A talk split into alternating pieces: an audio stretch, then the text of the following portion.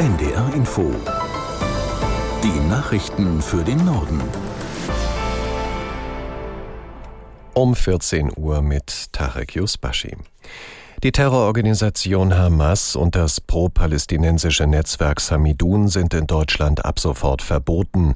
Das hat Bundesinnenministerin Faeser mitgeteilt. Was das jetzt bedeutet, erklärt Elena Radatz aus Karlsruhe. Konkret bedeutet das, dass beide Gruppierungen in Deutschland nicht mehr aktiv werden dürfen. Sie dürfen keine Versammlungen mehr organisieren, ihre Internetauftritte und die Präsenz in den sozialen Medien sind verboten, sie dürfen ihre Erkennungszeichen nicht mehr verwenden. Außerdem kann auch das Vermögen der beiden Vereinigungen beschlagnahmt und eingezogen werden. Das Samidun-Netzwerk in Deutschland war offiziell als Verein organisiert. Nach dem Verbot würde sich nun strafbar machen, wer weiter für die Organisation aktiv ist oder sie unterstützt. Etwa 600 weitere Ausländer und Palästinenser mit doppelter Staatsbürgerschaft sollen heute den Gazastreifen verlassen und nach Ägypten einreisen können.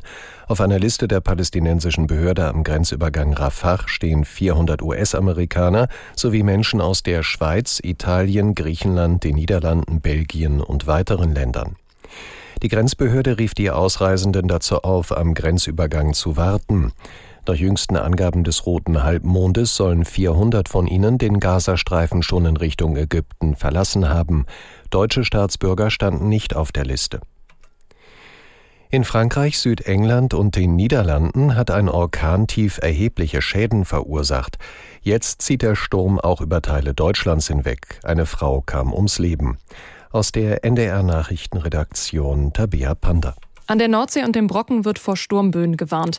Die auf dem Brocken sind auch schlimmer als erwartet. Im Harz ist eine Frau bereits durch einen umstürzenden Baum gestorben. Und auch im Verkehrsbereich sind die ersten Probleme durch den Sturm da. In Niedersachsen liegen umgestürzte Bäume auf einigen Straßen. Die Bahn hat schon Verspätungen und Ausfälle durch den Sturm angekündigt. Und Probleme gab es schon bei den ICEs und ICs zwischen Hannover und Braunschweig.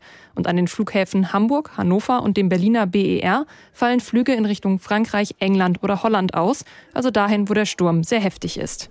In Berlin beraten heute zahlreiche Außenminister und Ministerinnen aus europäischen Staaten unter anderem über Reformen der EU. Entscheidungen soll es auf der sogenannten Europakonferenz nicht geben, es wird vor allem diskutiert. Aus Berlin Markus Sambale. Rund 20 europäische Staaten sind vertreten, EU-Mitglieder und solche, die es werden wollen. Für Außenministerin Annalena Baerbock ist klar, es geht kein Weg daran vorbei, dass die Europäische Union größer werden soll, mit Blick auf internationale Krisen und Staaten in der Welt, die immer autoritärer und aggressiver auftreten, sagte Baerbock wörtlich, wir Europäer werden uns nur behaupten können, wenn wir zusammenstehen. Diskutiert wird schon länger, die EU von jetzt 27 auf eines Tages 36 Staaten zu erweitern. Auch die Ukraine soll dann dazugehören, wie die Außenministerin heute nochmal bekräftigte. Baerbock warnte in ihrer Grundsatzrede aber auch, größer zu werden, das heiße nicht automatisch stärker zu werden. Sie hält deshalb tiefgreifende Reformen für notwendig, weg von der bislang oft nötigen Einstimmigkeit, damit die EU handlungsfähig bleibt und sich nicht durch Vetos einzelner Staaten blockiert. Das Bundesamt für Sicherheit in der Informationstechnik hat seinen aktuellen Lagebericht vorgestellt. Demnach steigt die Gefahr durch Cyberkriminelle und den Missbrauch künstlicher Intelligenz. Behördenchefin Plattner sagte bei der Vorstellung des Berichts, die Bedrohung im Cyberraum sei so hoch wie nie zuvor. Wir registrieren rund 70 neue Sicherheitslücken pro Tag. Das ist eine Steigerung von 24 Prozent gegenüber dem Vorjahr. Das heißt, die Anzahl der Schwachstellen nimmt zu, nicht ab. Rund 21.000 mit Schadstoffsoftware infizierte Systeme pro Tag. Und das ist nur das, was wir sehen. Rund 250.000 neue Schadprogrammvarianten pro Tag. Ransomware ist immer noch das dringendste Problem. Es ist für einen Großteil der wirtschaftlichen Schäden verantwortlich und es stört ganze Wertschöpfungsketten nachhaltig. Hier geht es um sehr, sehr viel Geld.